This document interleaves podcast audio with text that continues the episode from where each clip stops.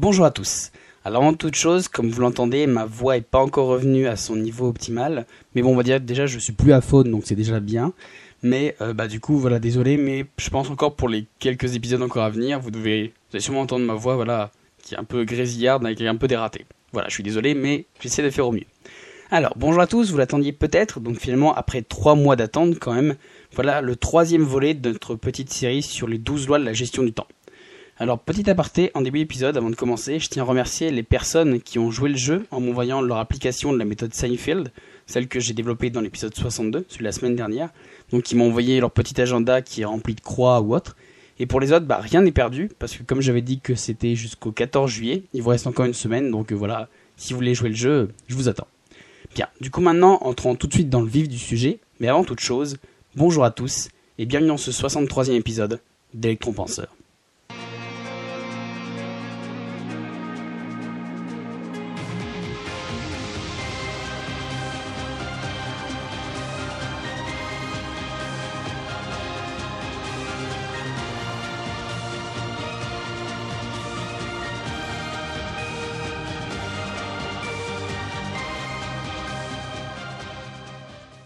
Alors, pour rappel, cette petite série, donc qui j'avais déjà prévenu, elle serait très étalée dans le temps, elle regroupe en fait les 12 lois de la gestion du temps. Alors, si vous venez de débarquer, c'est quoi les 12 lois de la gestion du temps? Alors non, c'est pas une organisation secrète qui égorge des chèvres sur des horloges, non, c'est simplement en fait un groupement de 12 lois, de 12 concepts qui ont été théorisés par des des individus différents à des époques différentes et qui finalement mis tous ensemble un peu façon une espèce de méta-analyse, vous savez en fait un, un regroupement de plein de petites analyses, bah une espèce de méta-loi, en fait, finalement, qui, en les mettant toutes ensemble, elles se complètent les, uns, les, unes les autres, et finalement, elles nourrissent tous un seul et même objectif, c'est-à-dire celui bah, d'être plus productif et d'arrêter de perdre du temps.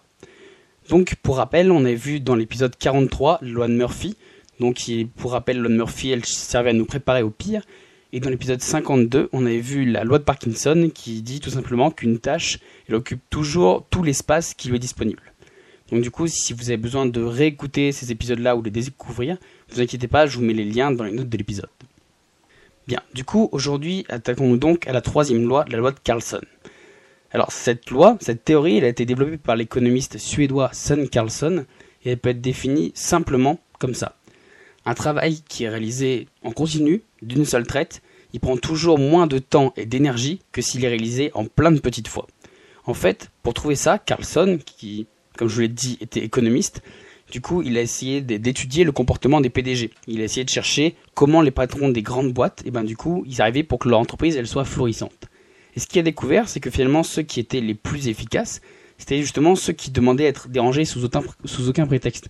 Ceux qui voilà, demandaient d'être enfermés dans leur bureau pour pouvoir se concentrer à fond sur une tâche. Et donc du coup, il a compilé tous ses travaux dans un livre nommé Executive Behavior en 1951, donc du coup, euh, exécutif, bah voilà, vous savez ce que ça veut dire, c'est voilà l'exécution. Et behaviors en anglais, c'est euh, le comportement. Donc du coup, voilà, il s'est vraiment basé sur l'étude du comportement des gens. D'où du coup, il a tiré la loi qui porte son nom. D'ailleurs, il s'est beaucoup appuyé sur la méthode psychologique qui est le behaviorisme. Donc du coup, comme je vous l'ai dit, en fait, c'est le concept psychologique qui dit qu'en fait, on part du principe que en étudiant le comportement d'une personne, on peut déterminer sa façon de penser ou sa façon de voir le monde. D'ailleurs, petit aparté, oui, je sais, ça commence à faire beaucoup de petits apartés dans un même épisode, mais enfin, je préviens déjà, il va être un petit peu plus long que les autres. Alors, du coup, petit aparté, en fait, j'aimerais beaucoup faire un épisode sur le sujet, sur voilà un peu voilà cette théorie comportementaliste. Et euh, donc, du coup, si vous, vous connaissez dans votre entourage ou autre quelqu'un qui est un peu calé sur le sujet, en français, finalement, je crois que c'est la psychologie comportementaliste. Donc, du coup, n'hésitez pas à me contacter, ça pourrait faire un épisode d'interview vraiment cool ou autre. Donc voilà, ça c'est le petit appel à témoin. Bref, à partir fait, on retourne dans le vif du sujet. Alors comme on l'a dit, la loi de Carlson, elle défend l'idée qu'une tâche, elle prend toujours moins de temps et d'énergie si elle est faite d'une traite. Et cela à cause d'un élément qui est très simple, c'est l'inertie. Parce que du coup, je en avais déjà parlé dans un précédent épisode, je ne sais plus du tout lequel, mais il existe finalement ce qu'on appelle l'inertie du travail. Alors vous inquiétez pas, très prochainement, je vais vous faire un épisode dessus sur l'inertie du travail, épisode entier dédié là-dessus pour dire bah, comment finalement, ce que ça a vraiment comme impact, mais là je vais vous en parler, mais finalement, bah, comment vous pouvez le tourner à votre avantage. Donc voilà, vous inquiétez pas, je vais vous en parler. Mais en gros, finalement, c'est de se dire que chaque tâche, elle a besoin de temps pour se mettre en place. aussi bien d'un point de vue matériel, donc voilà, de se dire bah, si je ne mettrai pas un watt, il faut que je sorte les pinceaux, que je sorte la toile ou autre, mais surtout d'un point de vue psychologique. Parce qu'on estime qu'il faut environ une vingtaine de minutes à votre cerveau pour être complètement plongé dans la tâche. Parce que déjà c'est une nouvelle action, donc il faut du coup qu'il reconnaisse les formes, qu'il puisse aller chercher dans votre mémoire, qu'il se souvienne des mouvements, des actions ou autres. Donc du coup voilà, il a déjà un travail un peu pour se lancer. Mais en plus parce que une fois que la tâche elle est finie, en fait la tâche elle reste elle reste dans, on va dire, dans une espèce de critère de priorité pour votre cerveau, même une fois que s'est passée. C'est un peu, pour vous mettre un peu un exemple, c'est un peu la même chose que quand vous regardez par exemple une image et que d'un coup vous fermez les yeux, et ben voilà, il y a encore l'image qui est imprégnée sur votre rétine, même si d'un point de vue de vos yeux, il n'y a plus de lumière qui arrive. Ben là pour votre cerveau, c'est un peu la même chose. Une fois qu'il a fini une tâche, c'est que voilà, il y a encore cette inertie qui plus ou moins qui empiète sur la, tâche d'après parce que voilà, il, votre cerveau il est encore préoccupé par ce qu'il est en train de faire. Parce que finalement, votre cerveau, c'est pas une télé. On switche pas d'une tâche à l'autre juste avec un claquement de doigts. Du coup, comme je l'ai dit, la fin de chaque tâche, elle empiète sur la suivante. Donc du coup, une fois que vous avez compris ça, finalement, vous avez compris pourquoi la de Carlson, elle est si importante. Parce que du coup, il faut un certain temps pour rentrer dans une tâche et être pleinement efficace et concentré. Donc une tâche, bah, finalement, qui est faite sur une action continue sans interruption, et bah du coup, vous subissez, on va dire, cette inertie juste au début de la tâche. Parce que voilà, vous n'avez pas besoin de vous relancer tout le temps. Je pense que le meilleur exemple que je puisse vous donner, c'est celui d'un train. Alors oui, je sais, dit comme ça, vous allez encore me dire, ça y est, t'as encore pété un boulon, on comprend rien de ce que tu dis. Vous avez un peu du mal à voir ce que je dis. Mais vous inquiétez pas, je vais rentrer un plus dans le sujet. Dites-vous en fait que vous êtes une locomotive. Alors, n'y voyez aucune atteinte à votre physique, vous êtes une très belle locomotive avec une belle cheminée et tout. En fait, la tâche à accomplir, ça représente les rails. Pour finir la tâche, vous devez simplement aller d'un bout à l'autre des rails. Par exemple, prenons pour l'exemple que vous devez parcourir 100 km sur les rails pour finir votre objectif. Donc avant toute chose, il faut commencer. Donc plus votre projet il est gros, plus il est long à mettre en place, plus l'inertie du travail précédent est grande, plus la tâche que vous avez fait juste avant, elle vous demandez voilà de la concentration et de l'énergie et tout ça. En fait, finalement, plus on vous rajoute de wagons. C'est vraiment vous met de plus en plus de wagons. Voilà, selon ces deux critères-là. Donc du coup, même si vous avez 100 km qui sont sur une ligne droite sans interruption, bah, du coup, il va vous falloir énormément de temps et d'énergie pour tracter toutes ces tonnes et finalement atteindre votre vitesse maximale. Disons que vous mettez peut-être 10 km à atteindre votre vitesse maximale. Donc du coup, la, vraiment la vitesse maximale, celle où vous êtes vraiment productif et efficace. 10 km. Donc finalement, vous avez mis quasiment 10% du, du temps à vraiment réussir à vous mettre dedans. Donc du coup, vous pouvez voir qu'avant toute chose, cela demande déjà énormément d'énergie pour être au max de vos capacités dans la tâche. Parce que bon, ce podcast, il est quand même sur la gestion du temps, et même si je vais donner mon avis sur un excès de productivité, perdre du temps inutilement, bah c'est juste stupide en fait. Voilà, j'ai un peu critiqué de dire de vouloir être trop productif, mais en contrepartie, ne vouloir pas être productif du tout, bah voilà, c'est un peu se tirer une balle dans le pied et gâcher du temps inutilement. Donc du coup, pour l'exemple donné, on va dire que votre vitesse maximale est de 100 km/h. Alors oui, je sais, je me fais pas trop chier par les calculs, parce que là, c'est les chiffres ronds. Mais donc du coup, si vous avez mis 10 km pour atteindre cette vitesse, bah du coup, vous allez mettre plus d'une heure, justement à cause de l'inertie. Parce qu'on pourrait se dire, en théorie, vous avez 100 km à faire, comme vous roulez à 100 km heure, vous devriez mettre une heure. Mais non, parce que souvenez-vous, vous avez mis 10 km pour atteindre cette vitesse de 100 km heure. Vous allez donc mettre plus d'une heure, justement à cause de l'inertie. Disons, on va dire 1h15 à peu près. Bien, maintenant, imaginons que la route soit pas une plaine. On n'est pas voilà dans un film de Texas, au Texas ou dans un western ou autre. Donc du coup, dites-vous que c'est pas juste une grande plaine avec que dalle. Là bas du coup, vous devez passer entre les montagnes. Il y a des ponts, il y a des virages serrés, il y a des, tunnels qui sont étroits et tout ça. Du coup, vous pouvez pas rouler à pleine vitesse sans prendre le risque de dérailler. Donc du coup, ça c'est exactement pareil pour votre projet. Parce que finalement, ces virages, ces ponts, ces montagnes, eh ben, en fait, c'est toutes les difficultés que vous allez rencontrer alors que vous êtes à 100% sur la tâche. Du coup, elles vont vous ralentir, parfois même elles vont vous faire revenir en arrière. Et finalement, ces obstacles, c'est la personnification même de la loi de Murphy qui est sur votre chemin. Il y en aura forcément des obstacles, et du coup, vous ne pouvez pas faire autrement que de faire avec et de résoudre les problèmes un par un.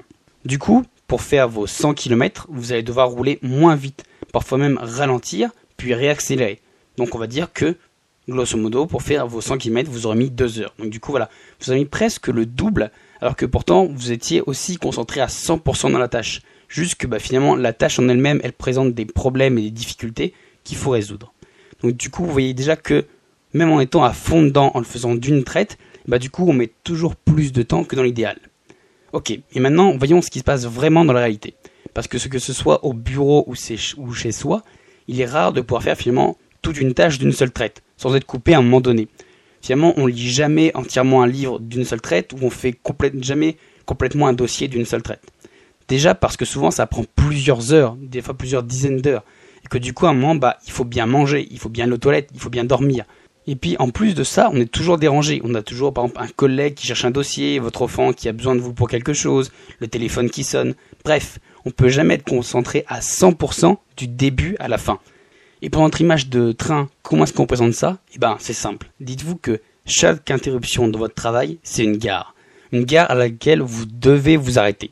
Alors forcément, le temps d'arrêt à la gare, il retarde encore plus le temps total et la finition de votre projet. Donc ça veut dire que bah, voilà, si vous avez un collègue qui vous monopolise pendant 10 minutes, bah, sur votre temps total, vous rajoutez 10 minutes. Mais du coup, même si on, coupe, même si dans le calcul, on coupe ces moments d'arrêt, ces moments où le train avance pas, où vous êtes sur une autre tâche, bah du coup, on est bien au-delà des 1h15 et bien au-delà des 2 heures. Parce que du coup, si on reprend juste l'exemple de la ligne droite, si vous avez fait un arrêt de 15 minutes au milieu, sur une gare au milieu ou pour une autre tâche, c'est au milieu, bah du coup, vous n'allez pas mettre 1h30, vous n'allez pas mettre faut 1h15 plus les 15 minutes d'arrêt. Vous allez mettre beaucoup de plus. Parce que, encore une fois, c'est à cause de l'inertie parce que vous êtes lancé à 100 km/h, mais vous allez devoir freiner pour arriver jusqu'à zéro. Et ouais, on n'est pas dans les westerns, les gens ils sautent pas de cheval directement dans le train, donc vous n'avez pas le choix. À la gare, vous devez vous arrêter. Donc du coup, vous, voilà, vous devez passer de votre vitesse maximale, vous freinez vous-même pour arriver à zéro, puis relancer la machine pour essayer de, voilà, de forcer, vous forcer vraiment à arracher les wagons des rails et à reprendre votre vitesse. Et donc du coup, comme au début, vous avez encore besoin de 10 km pour atteindre votre plein potentiel. Donc du coup, vous voyez l'impact qu'a une seule interruption de travail sur, bah, là, là, du coup, sur votre périple avec le train, mais sur votre projet, c'est exactement la même chose. Et encore une fois, oui d'ailleurs, si quelqu'un est chaud pour me faire un jingle là de ça, je suis preneur. Je suis pas un extrémiste, c'est juste un outil. Il faut pas être voilà vraiment toujours dans l'extrême. C'est juste un outil ce que je vous présente. Je vous dis pas de quitter votre femme, de plus dormir ou de vous emmurer dans votre bureau. En fait, finalement, ces, ces pauses-là, par exemple, que je viens de décrire, elles sont nécessaires.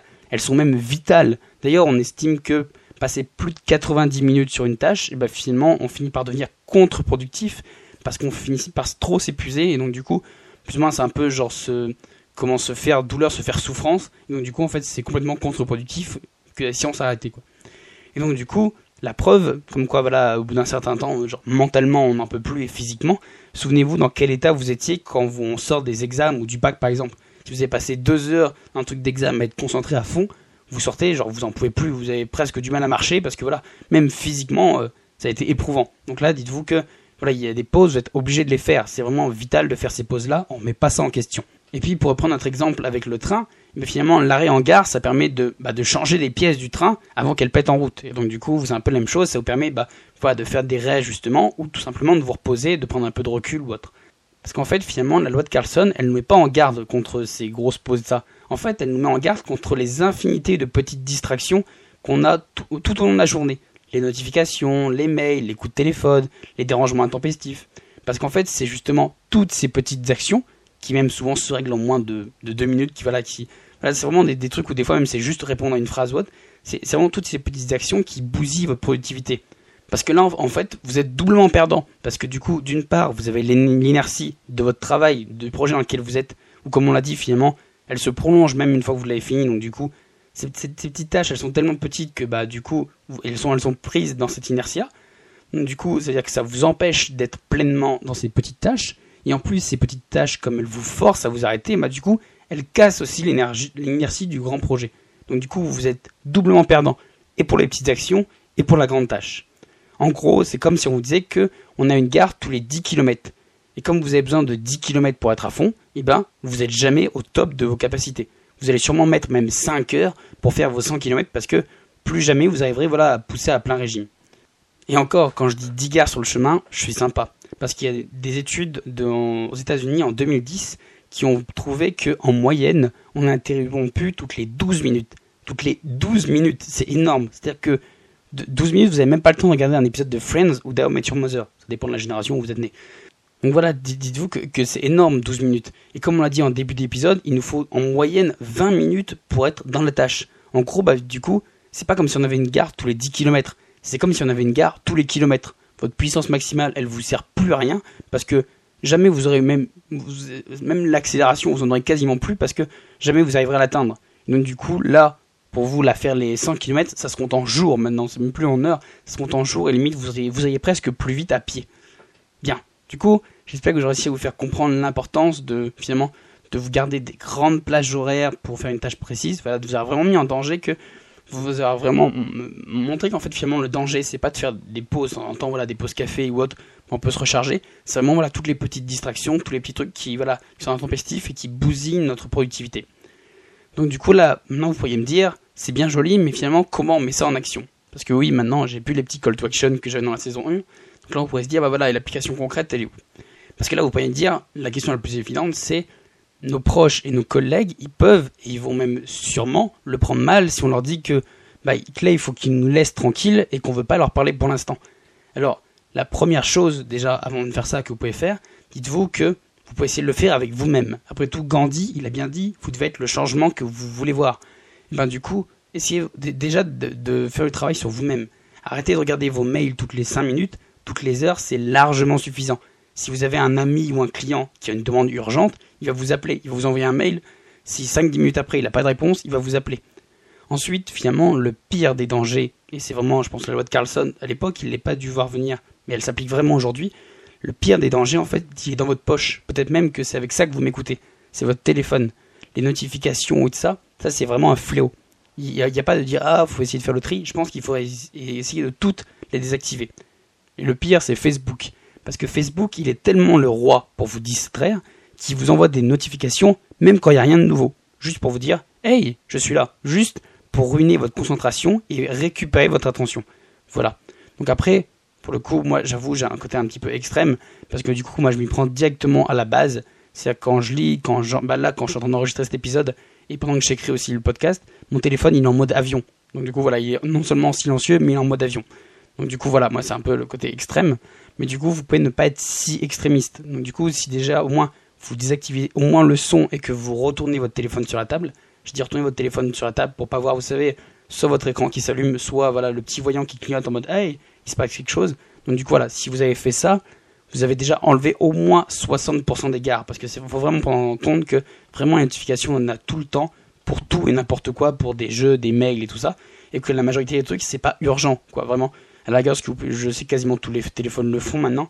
Ce que vous pouvez faire en fait, c'est que dans le mode ne pas déranger, vous pouvez soit mettre des numéros qui, même quand ils vous envoient un message ou qui vous appellent, ils passent à travers et du coup ça sonne. voilà, si vraiment vous attendez une urgence ou autre, ou vous pouvez mettre un truc où bah voilà, il y a que plus ou moins que les appels qui passent, donc du coup vous pouvez se dire bah voilà, si quelqu'un qui m'appelle ou si autre, donc vous pouvez déjà filtrer à ça. Si par exemple je dis vous êtes au, au bureau, vous pouvez vous dire bah s'il y a un client ou autre qui m'appelle, il faut quand même que je puisse le joindre. Donc voilà, vous pouvez régler à ce niveau-là sans être vraiment extrême au point de, voilà, de, tout, de tout vous couper. Parce que du coup, si vous avez fait ça, vous avez déjà enlevé au moins 60% des gares, au moins 60% de toutes les petites distractions qui vont ruiner votre productivité. Alors du coup, on a dit qu'on gardait quand même les 10% qui étaient des pauses vitales, qui même si elles s'étendaient ou autre, fallait quand même les garder, sinon on allait craquer. Du coup, ce qui nous laisse encore 30% sur lesquels finalement on peut agir. Et finalement, les 30%, c'est on va dire les plus délicats, parce que ça inclut justement d'autres êtres humains et surtout d'autres égaux. Car oui, en fait, si vous attaquez à ces 30% restants, vous allez devoir rentrer en guerre, mais littéralement en guerre contre les égaux des autres. Parce que du coup, si vous dites à une personne de ne pas vous déranger pendant une heure parce que vous êtes sur un projet ou autre, parce que vous voulez lire, euh, vous voulez regarder un film ou autre, le premier réflexe que, que la personne en face, le premier réflexe de son ego, ça va être de se dire que il ou elle est moins importante que le projet si vous dites, voilà, je sais pas, à votre compagne ou autre, et eh ben, euh, genre voilà, euh, pendant une heure, tu me parles pas ou autre, je me mets dans mon coin, je bouquine, le, même si, même si elle vous aime et ça, le premier réflexe de son ego, ça va être de se dire, bah attends, je suis pas le centre de son attention, genre à la limite, le livre est plus important que moi. Alors du coup, là, le meilleur moyen de désamorcer ça, c'est le dialogue. C'est finalement d'expliquer à votre collègue ou à votre partenaire que non, c'est pas parce que vous voulez plus lui, c'est pas parce que vous voulez plus lui parler, c'est juste que finalement vous avez besoin de temps pour être efficace sur un sujet. Et finalement, le meilleur moyen, en plus du dialogue que vous pouvez faire, c'est faire un compromis. C'est-à-dire que là, vous dites, eh ben, personne ne me dérange pendant deux heures, et après, voilà, on fait tous une pause café. Par exemple, vous pouvez dire, euh, voilà, votre petite amie ou autre, eh ben, du coup, tu me laisses dans mon coin pendant une heure, et après, on se fait une série Netflix à deux. finalement, en fait, la meilleure approche, je pense vraiment que c'est ça, c'est vraiment celle du dialogue, d'expliquer que ben non, c'est pas par rapport à lui, c'est vous, limite c'est presque vous là qui n'arrivez pas à faire deux choses en même temps, c'est vraiment vous qui avez besoin de prendre du temps pour vous pour pouvoir progresser efficacement et de se dire que bah voilà, on fait un compromis en disant bah en contrepartie, surtout dans un premier temps, ça aide en disant bah voilà, c'est vraiment parce que ça, en fait ça aide vraiment le, compromis, c'est vraiment de dire bah non, voilà, tu restes toujours une priorité. Genre voilà, votre collègue est toujours important pour vous, votre meilleur ami, votre colloque, votre copine, c'est vraiment ils sont toujours importants pour vous. Mais c'est juste que bah voilà, là je fais une petite pause, je fais le truc, et voilà, après, plus ou moins il est déjà établi ce qu'on fait ensemble après. Donc du coup pour moi la meilleure approche ça reste vraiment celle voilà, du dialogue et du compromis. Après si le dialogue il a du mal à passer, donc du coup ce qui est probable je pense dans au moins, moins un bon 50% des cas, du coup je vous, je vous conseille finalement de l'illustrer avec la métaphore du train, ou mieux de leur faire écouter cet épisode, tout simplement pour, fait, finalement, pour que l'autre y comprenne que bah on n'attaque pas son ego c'est vraiment ça, on a juste besoin de cette place pour être au top de ses capacités, et que voilà, c'est pas par rapport à lui limite, c'est par rapport à nous quoi. Oui, c'est le fameux c'est pas toi, c'est moi, mais on va dire là c'est dans un meilleur contexte. Donc du coup, l'écriture même et l'enregistrement même de cet épisode, ça s'est fait du coup sur on va dire une heure, bah, 40 euh, minutes pour l'écrire et voilà une petite demi-heure pour l'enregistrer. Donc du coup, ça s'est fait sans aucune interruption. La preuve, puisqu'à part les moments où je vais couper, soit parce que j'ai plus du tout de voix, parce que voilà, elle descend, soit parce qu'il y a des moments d'hésitation. Sinon, c'est quasiment fait. En fait, c'est fait d'une traite. Donc, du coup, voilà, c'est vraiment de se dire, bah, il faut vraiment essayer de couper toutes les distractions pour être le plus efficace possible. Et d'ailleurs, cet état de concentration intense sur un sujet, sur un moment donné, sans aucune distraction, d'être vraiment plongé dedans, ça se rapproche pas mal d'un concept qu'on appelle le flow ou l'état de flow. Alors oui, je sais, comme tout ce qui est nouveau et un peu original, ça a toujours un peu une consonance anglophone, une consonance un peu anglaise. Du coup, certains d'entre vous y connaissent peut-être, d'autres non. Euh, donc du coup, voilà, si vous connaissez, dites-vous que ça se rapproche pas mal de cet état-là. Et donc du coup, pour les autres, je suis en train de plancher sur le sujet avec deux de mes meilleurs potes. Donc du coup, vous risquez d'en entendre parler très prochainement. Donc voilà, je fais un petit peu de teasing. Mais voilà, pour vous dire que pour ceux qui connaissent un peu ce concept-là, ça se rapproche vraiment de ça. En fait, c'est vraiment la base. C'est à dire qu'il faut vraiment, pour être, concentré, il faut vraiment se laisser des plages pour pouvoir faire que ça. Alors du coup, j'espère moi vous aura bien aiguillé et vous aura vraiment monté l'importance d'un moment continu et sans interruption sur un sujet. Si vous avez des questions, des besoins de conseils ou autres, donc notamment sur ce sujet-là, si par exemple voilà, vous ne savez pas trop comment aborder le sujet avec vos, avec vos proches ou autre, que vous avez rencontré des soucis ou autre, vous n'avez pas à vous libérer du temps ou autre, bah, venez m'en parler, il n'y a pas de souci, on pourra même en enfin surtout en privé et de ça, que je sais que c'est plus facile d'en discuter voilà un peu en one to one que devant la place publique qui est Facebook. Donc du coup, n'hésitez pas voilà, sur la page Facebook, vous m'envoyez un message privé et du coup, je serai ravi de vous aider et de répondre à votre question. Sur ce, du coup, je vous laisse vous plonger pleinement dans votre prochaine tâche et je vous dis à la semaine prochaine pour un prochain épisode. Ciao